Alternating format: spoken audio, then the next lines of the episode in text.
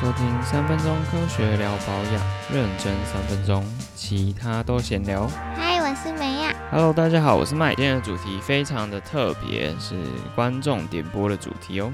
对，是我哥哥跟大嫂点播的，因为他们有小孩子，然后他们就想说牙膏会不会对小孩子造成什么影响？因为他们有听说黏膜的吸收可能会比较快，然后小孩子又爱吃牙膏，所以牙膏的安全性不晓得怎么评估，我是不晓得小朋友吃到牙膏以后会怎么样，蛮担心的。然后就很希望我可以做这一集。其实他们从我们去年说要做 podcast 的时候，哥哥就有提到可不可以做一集这个，然 后一直到现在一年过去了，他的小孩还好吗？还好，嗯，那孩看来五岁变成六岁了。我们这一集就有答案了嘛？没事，对对没事，好不好？其实我有先看一下网络上的新闻，D 卡就有一个也是蛮有趣的网友分享，他就说他小时候真的太饿了，在等妈妈的时候，然后他的背包里面就只有一条草莓牙膏，他就把它嗑完了。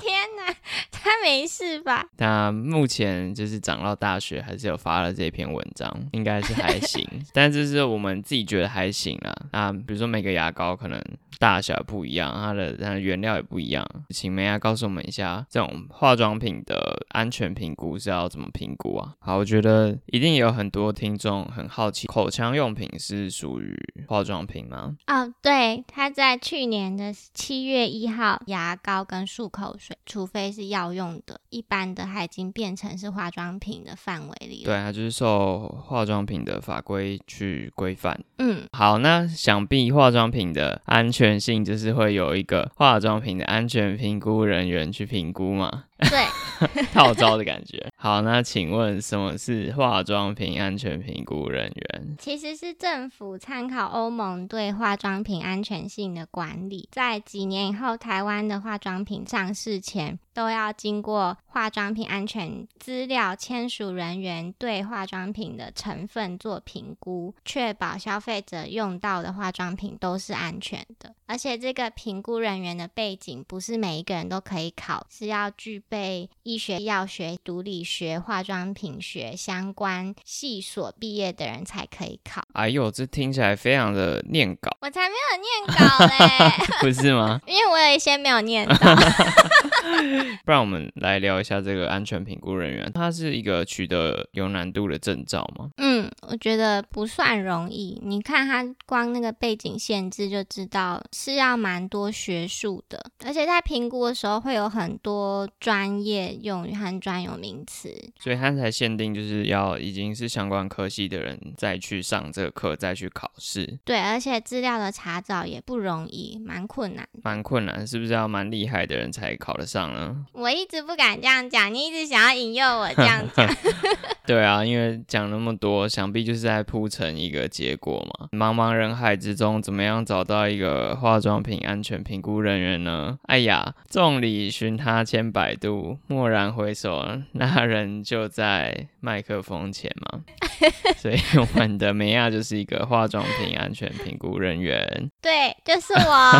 所以他是合法可以评估化妆品安全的人，对，我是药妆系独立所毕业的。然后他又通过了这个考试嘛。对，好的，那讲了这么多，请梅亚来分析一下牙膏的安全性怎么评估。那就是为了要吸引听众，所以就要先一开始耸动一点。但其实安全评估没有包含这一块啦。可是大家就会想要知道说，如果不是正常的刷牙，只是像那个迪卡的朋友一下子吃了一大堆牙膏，会怎么样？中毒的反应是什么？就是可能会引起恶心、呕吐、腹泻或腹痛。所有牙膏都有可能，是不是？对，因为牙膏里面都会有研磨剂的成分。哦，其实它成分很多，等下我后面会介绍。嗯然后它每个成分的占比也都不太一样，有一些研磨剂或甜味剂，不小心吃到太多的话，就会有这些症状。哦，所以有时候甜甜的，但你不能觉得很像糖然后很好吃，那其实是甜蜜的陷阱嘛，嗯，好吧，要这样讲也可以。不是它它一个耸动的平常感觉吗？平常是要引诱小朋友去刷牙的，甜蜜的陷陷阱啊，就是很像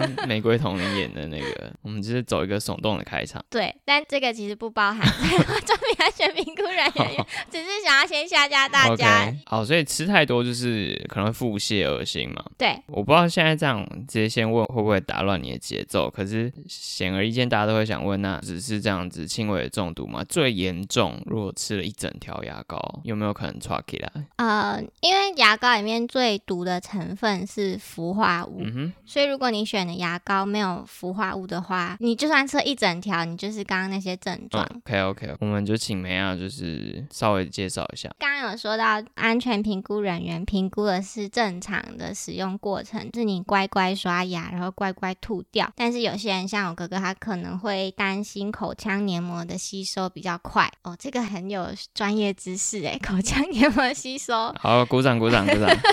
哇，他的这个考量是对的，这个就是算在安全评估人员的范围里面，正常的接触的时候会怎么样？所以我就看了很多牙膏的成分啊，我先介绍一下牙膏的成分有哪些，就包含水，然后研磨剂，主要是拿来清洁牙齿的，把牙齿上的一些牙垢磨掉，然后界面活性剂也是拿来清洁用，然后会起泡泡的那个就是界面活性剂，还有保湿剂是防止牙膏干掉，还有增稠剂就是要让牙膏黏黏稠稠的，然后还有刚刚讲到的甜味剂，尤其是儿童牙膏会加超多甜味剂，让牙膏甜甜的，然后还有氟化物保护牙齿不要蛀牙。嗯哼嗯，然后这些是牙膏大部分都会有的成分，除了甜味剂或者是一些 flavor 角味剂嘛，口味对，但有有一些什么薄荷味啊什么的。然后评估的方式，简单来说就是会看牙膏每一个成分的占比，然后还有评估每天正常使用的时候，你铺露在这条牙膏的量。今天评估了两个案例，一个是。成人的牙膏，一个是儿童的牙膏。成人牙膏我是拿黑人的什么超佛，哼，佛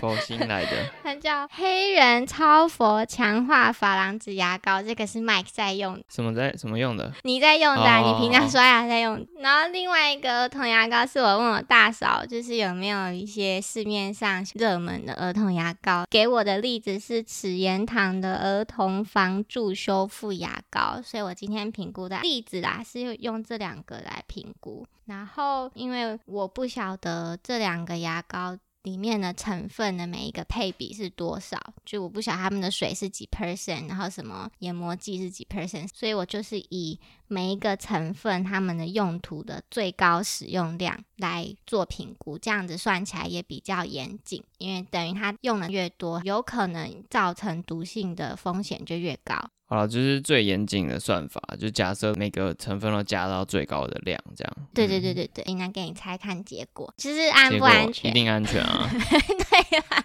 好啊，烂这什么题目？这个题目 设计的好糟糕。超级糟糕。对啦，他们在正常的情况使用下都是安全的，就是你有你有乖乖吐掉。OK，然后在这边另外想要提到，牙膏的成分最毒的是氟化物，可是因为它在牙膏中的剂量很低很低，大概一千 ppm 是蛮常见的，就是百万分之一千克就是 ppm 的意思，大家就知道它的分母是一百万，这样就知道它的量是非常非常非常少的。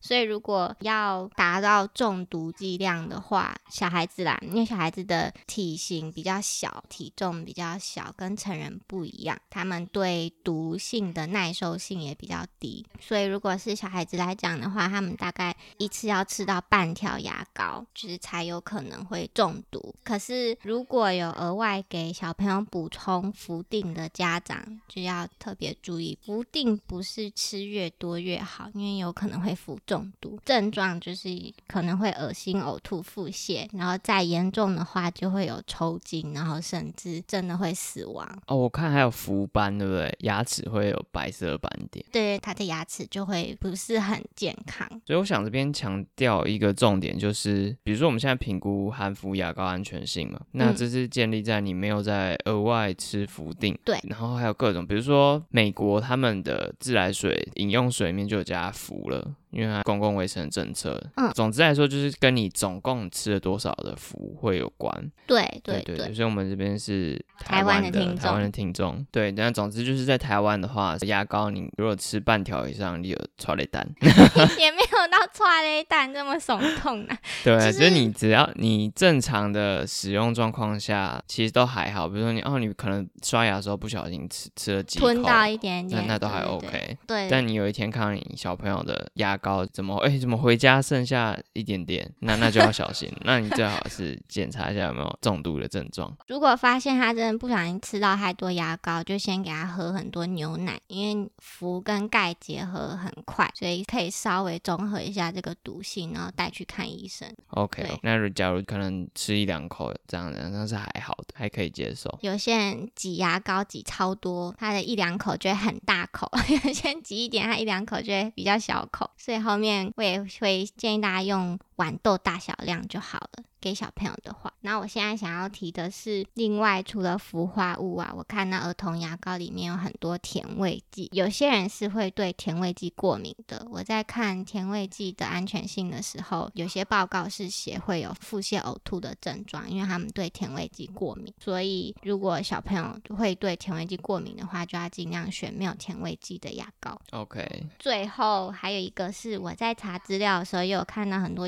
儿童牙膏，他们是宣传，因为怕小孩子吃牙膏，所以他们的成分哈就是说是用天然的，吃了也影响不大的感觉。可是我想再强调一次，就是天然不是一定是无害的，就是天然有可能也会过敏。就像我上次说的，有些人吃虾子就会过敏，那虾子是天然的东西，所以不是说天然就是无害。而且在我做评估安全性的时候，要看很多毒性资料，就大家印象中的化学成分其实是做很多毒性安全资料的，所以在评估的时候反而是可以确认这个东西是安全的。为什么要有这么多的植物萃取，这么多的天然的东西？就是消费者喜欢嘛，那消费者觉得它是一个很新颖的东西，市场很喜欢。那现在它是一个很新颖的东西的话呢，做过了研究，还有对它的分析，可能就没有那么多，所以它有时候甚至可能是不能确定它是安全。对，所以它其实是蛮未知的哦，不是大家想象中天然就是很好棒棒这样，就是天然就是很安全，其对对对实完全是不相等的哦。对，那到这边好像可以听个笑话了。好像可以听个笑，好，就是刚才提到黑人牙膏嘛，它是好来化工的产品嘛。那请问黑人牙膏它的仓库应该要叫什么呢？仓库，对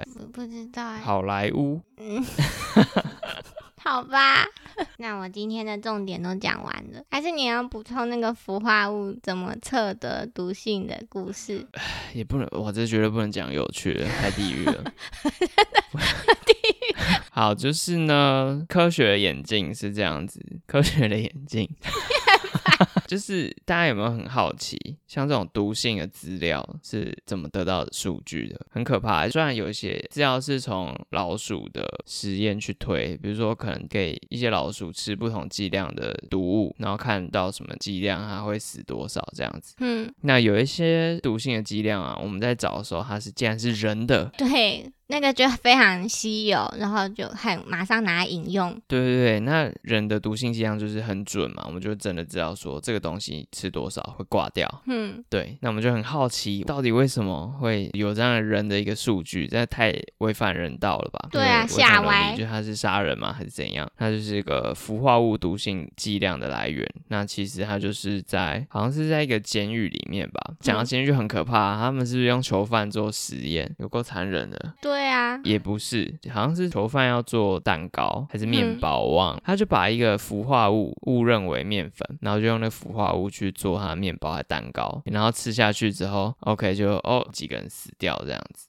对，然后他们就在这个悲剧之中就推算出了氟化物的安全剂量，这样。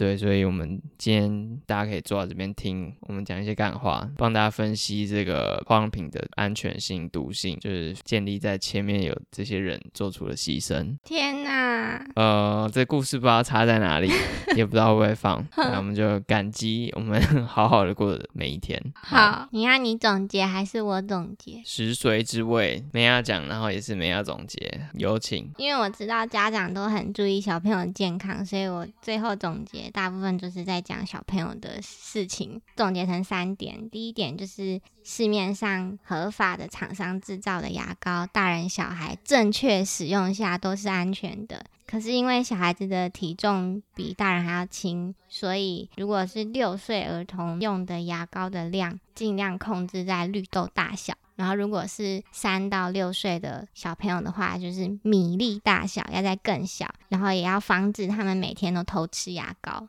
第二点是，如果小朋友不小心吃到太多牙膏的话，就先给他们喝牛奶急救，然后赶快送医院。OK，然后第三点就是宣称它的成分都是天然的牙膏，大家也还是要多注意一下啦，其实不一定是那么无害的。OK OK，嗯总之大家正常使用状况下是可以不用这么担心的啦。嗯嗯嗯，感谢梅亚今天精辟的讲解。那如果大家不像我一样，身边就有一位化妆品安全评估人员的话，可以私讯我们说，哎，你好奇什么样的产品？我天哪，工作做不完，可能私讯的前三名我们会回你，对我可能一年后才做这个主意，或者是你抖内，好不好？是我就会很有动力隔做，隔天就回你，太快还不行，还要收集一，下要。收集资料，评估一下的安全性。OK，如果喜欢我们今天的内容的话，就记得去订阅我们的 IG、FB 各个 Podcast 平台都给我们订阅起来。